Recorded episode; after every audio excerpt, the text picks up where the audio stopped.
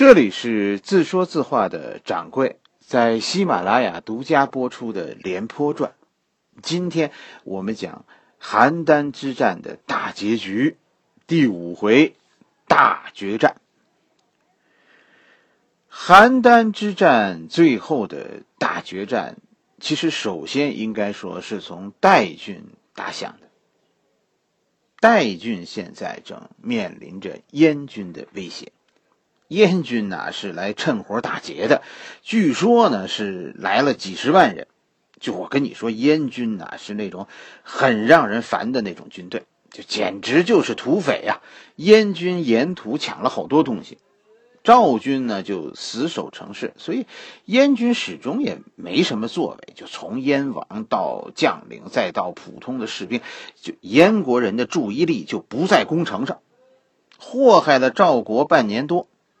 最后呢，燕军的后勤组织不利，吃完了带来的粮食，这乱乱哄哄的，是刚要撤，遭到赵军骑兵的冲击，结果呢，结果燕国士兵丢下手里的武器，脱了盔甲，只拿着抢来的东西，直接抄小路就跑回了家。这就是燕军，以后燕军你听，习惯性的就是这么打仗的。燕军溃败的时候，正是邯郸最艰难的时刻。燕军的溃败对于邯郸城外的秦军形成了巨大的心理压力。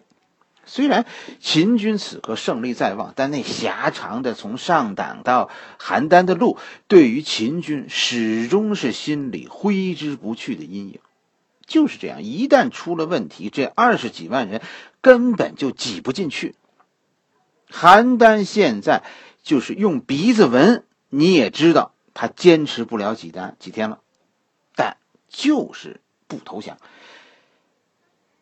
要命的是，一支魏军就一直就在边上观战。秦军包围邯郸的时候，他们就在那儿，始终也没动。他们虽然不动，但那架势很吓人。眼看着这个这支魏军，其实就是准备奔着武安去的，说不好什么时候就可能切断秦军上党和邯郸之间的通道。只要魏军这么一动，秦军就有全军覆没的可能啊！现在听说燕军战败，这无疑让魏国进攻秦国的砝码中了。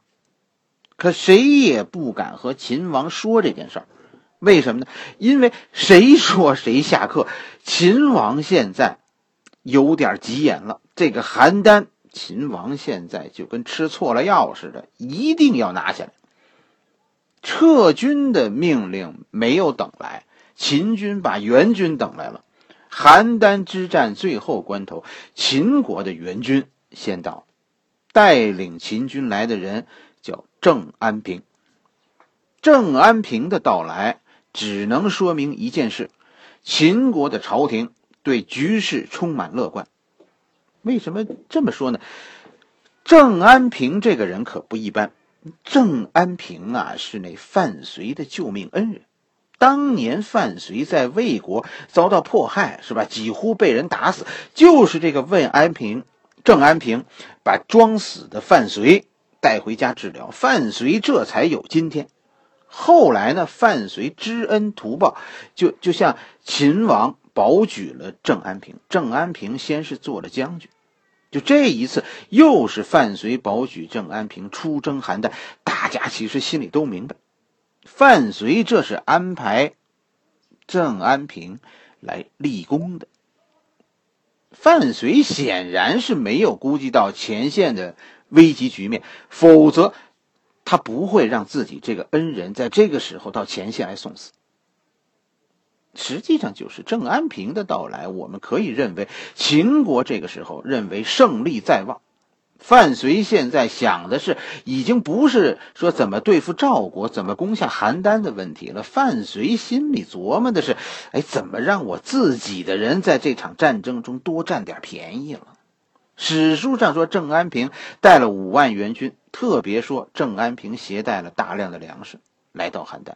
实际上，秦国已经准备接受邯郸的投降了。秦国现在就是一个这么一个状态，强敌在侧，可秦国的朝廷松懈了。邯郸的赵军呐，其实现在确实是不乐观。平原君再晚回来几天，可能邯郸就投降了。平原君算是带回了好消息，楚军正日夜兼程赶来。魏军现在虽然还没有动，但私下里大家都知道，信陵君将有大动作。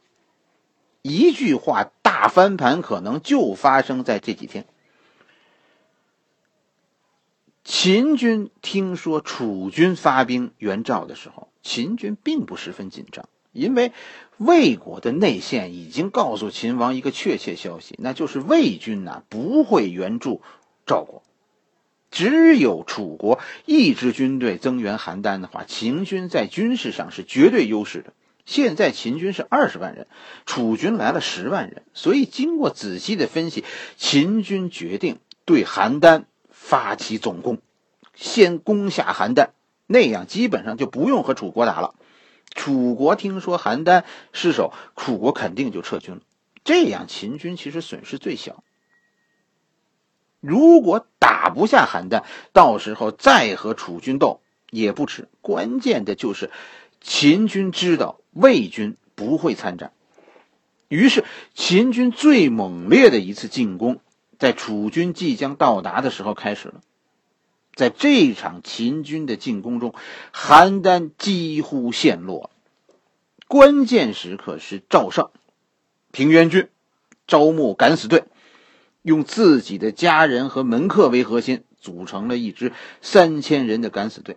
就在秦军攻击最猛烈的时候，这支敢死队突然冲出城。秦军的进攻一下子就减缓了，三千敢死军最后几乎全部战死。就在秦军重准备着说要重新组织攻势，要再一次进攻邯郸，一举拿下邯郸的时候，只见远处腾起烟尘，楚军的先锋到了。这才叫千钧一发。秦军此刻十分疲惫。又刚经过和赵军敢死队的厮杀，此刻眼见着楚军到来，于是秦军全军后撤，一舍三十里，邯郸之围算是解了，赵国人有饭吃了。现在的战况对秦军已经很不利了，赵军现在一打听，居然城里还有十万人。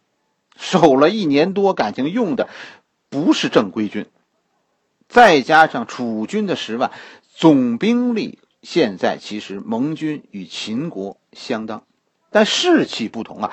赵军是绝处逢生，古人讲这叫哀兵必胜；秦军是功亏一篑，现在疲惫不堪。而楚军呢？楚军是生力军。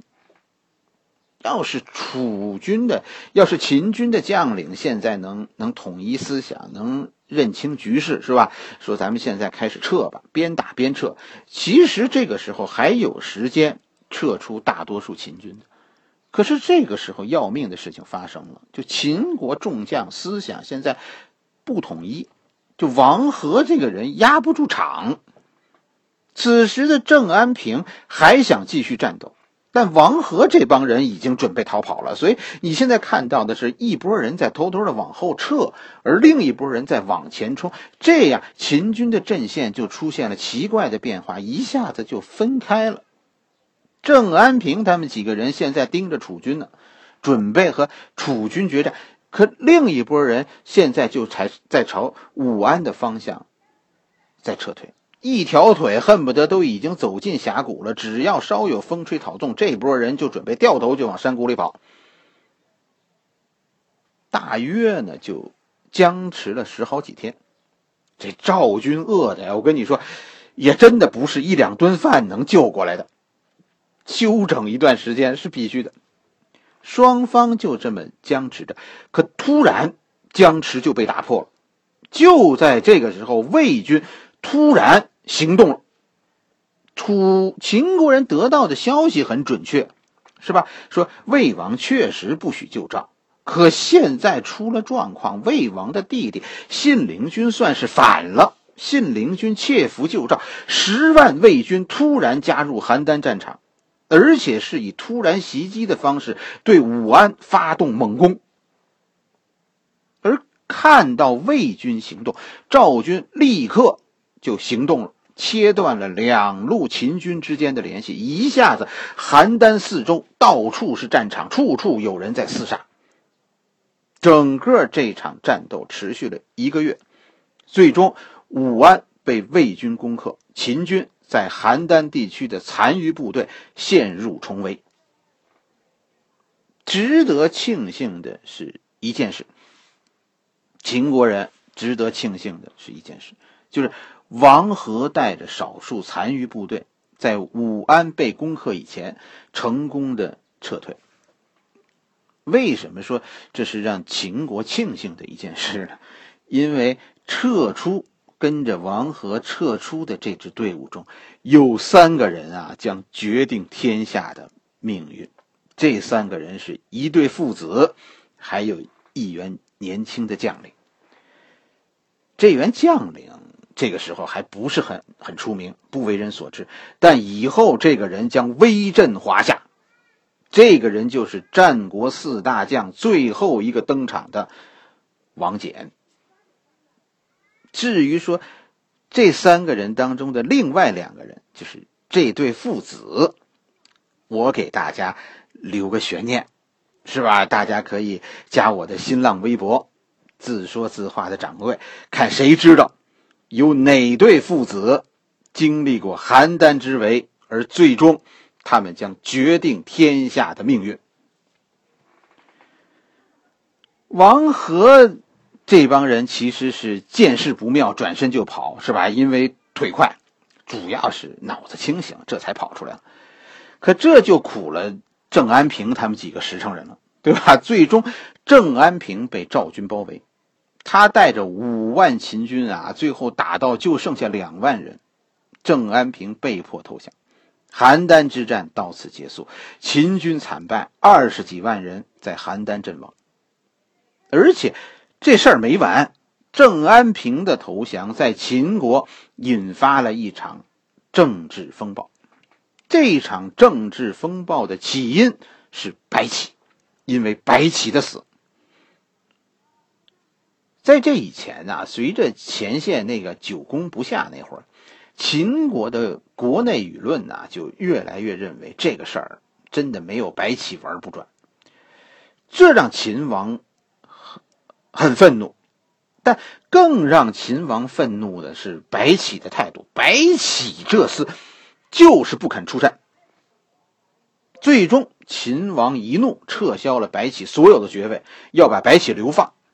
白起这才勉强同意上任，可是嘴上答应了，走的是慢慢腾腾的。当消息传来说楚军参战，邯郸之围已解的时候。这一年多了，秦国功败垂成，秦王的愤怒达到顶点。这个时候，下人来禀报说，白起磨磨蹭蹭的啊，这个时候刚走到咸阳边上。秦王盛怒之下，把白起赐死，就送你一把宝剑，让人让人看着看着你自杀。白起这就就这么就这么自杀了，死了。但白起的粉丝可闹起来了，是不是？白起在秦国人心中是一个偶像，秦国梦的代表啊。可白起深渊的人还没散去，就在这个时候，消息传来，郑安平投敌，于是一下子火山就爆发了。所有人现在都在指责范睢，郑安平投敌，他和范睢有什么关系？在秦国，你要知道，你当将军其实要有保人的。如果你家在秦国，那你的家人都是保人。你要是说战败，说你死了，这算拉倒。你说说你要是逃跑了或者投降了，你的家人都是死罪，而且保举你的人也是同罪。说说这个政策不合理是吗？好，你你推荐的干部明天贪污了，跑到海外去了，你替他坐牢，那还有谁保举别人啊？有啊，是你推你保举他，他犯罪了，你有罪；但他要是立功了呢？秦国规定你也跟着立功，你的军功的积累，这跟你将来，将跟你将来的收入，跟你的退休金，都是挂钩的。郑安平是范睢保举的，他其实是替范睢去立功的，可他这一投敌就苦了范睢了，而且这帮人不仅仅是冲着郑安平去的，这些人是要给白起报仇，是冲着范睢去的。范睢于是就算是死罪难逃。秦王很明白，所以。不管谁说什么，秦王就是一句话：啥事儿也得等上党的事儿完了再说，是吧？这个事儿范睢管着呢，得他把这事儿弄完再说。最后呢，说这个事儿把秦王惹急了，秦王于是大吼一声：“谁在议论范安平？谁与谁郑安平？谁与郑安平同罪？”算是把范睢保下来了。我跟你说，这秦王其实是明白人。白起呀，范睢呀，遇到秦王，其实都是生命中的大幸。就唯一遗憾的是，这个魏冉，这个秦王的舅舅，给秦王少年时代留下太多的心理阴影，以至于，嗯，白起最后受到关联。秦王，秦军现在的问题是撤不回来了。三十五万秦军投入邯郸之战，先后二十五万人战死或者投降，现在就剩下十万人困守在上党。听说秦军在邯郸战败，韩国立刻就反了，切断了秦国和上党的联系。秦军的残部被困在上党，赵、魏、韩再加上楚军，眼看。就要发起总攻，上党的秦军是上天无路，入地无门。秦国最后为了撤回这最后的十万人，实际上是无条件投降了，答应了赵、魏、韩的一切条件。真的，秦国这一战打得够惨的，这这叫一战被打回解放前了。整个战国地图几乎就还原到燕郢之战以后、华阳之战以前的局面了。这三十年，秦国夺取的黄河以北的土地全部失去了。赵国恢复了上党的北部，韩国继续控制着野王和上党，而魏国，魏国收获最大，魏国夺回了太岳和安阳。楚国也收复了好大一片土地。秦国这就算是在五年的时间里，长平加上党，秦国一共损失了五十万军人，损失的兵力其实超过赵国，而且秦国几乎失去了四分之一的国土。我其实心里认为，秦国和赵国这一战，从长平打到邯郸，最后又打回上党，打了五年，双方一共加起来可能损失了将近一百万人。最终呢，最终是。诸侯联盟胜了，秦国败了，因为秦国最后被迫退回函谷关，一切从头再来。赵国呢，赵国也败了，从此赵国就退出了顶级国家的队列。我们看到的是，秦国是个很强壮的人，函谷关以内，秦国的造血机能还在，所以秦国虽然损失你看着比赵国大。但很快秦国就恢复了，而赵国赵国损失了几乎是几代君王积攒的家底儿。他，你说你身子弱，就是同样是是大出血，赵国从此就算一个病人了。诸侯联盟呢，秦国这一消停，合纵立刻就瓦解了，以后大家就各奔东西了。秦军得以从上党撤回。秦国上下认为这是一次大胜利，这就算这就算秦国的敦刻尔克了。而取得这场胜利的人是范睢，郑安平的那件事儿，于是就不提了，是吧？范睢算是过了一关。可谁知道第二年，范睢的另一个恩人也是范睢举荐的，就也打算投敌，结果失败了，被杀了。范绥再次受到牵连，就是第三年，在这三年里，两个范绥保举的人投敌，范绥算是犯了众怒。最终，秦王虽然不愿意，但是范绥自己最后坚决的请求下课，范绥就归隐了，最后算是平安的死去了。秦国呀，秦国像范绥这样说啊，呃死于平安死去的人，真是平安死去的相国宰相真的不多。秦国在邯郸之战以后，其实。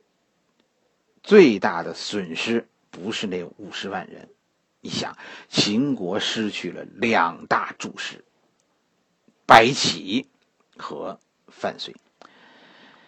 邯郸之战以秦国惨败收场，但这一战却让我们看清楚一件事儿，什么事儿呢？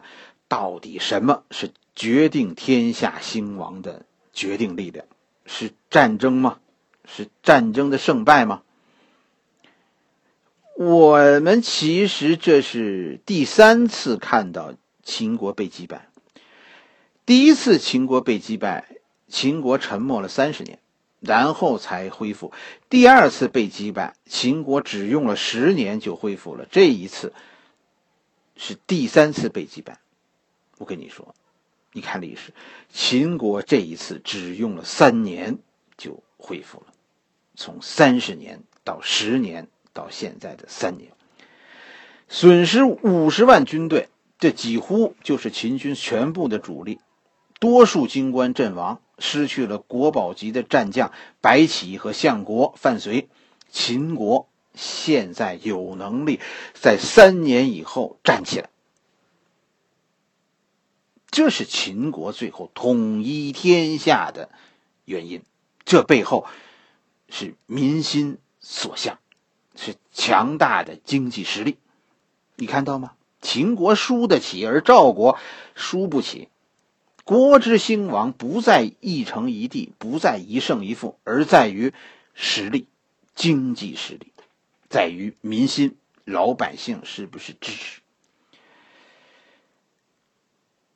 读邯郸之战的时候啊，有一句话老在我耳边回响。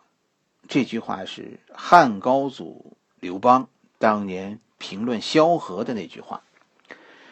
汉高祖曾经说啊，说项项羽啊常胜，但项羽经不起一次失败。我汉军是屡败，但最终取胜，这是萧何之功。好了，这一回我们就讲到这里。邯郸之战到此结束，下一回我们开始继续讲廉颇的故事，讲浩代之战。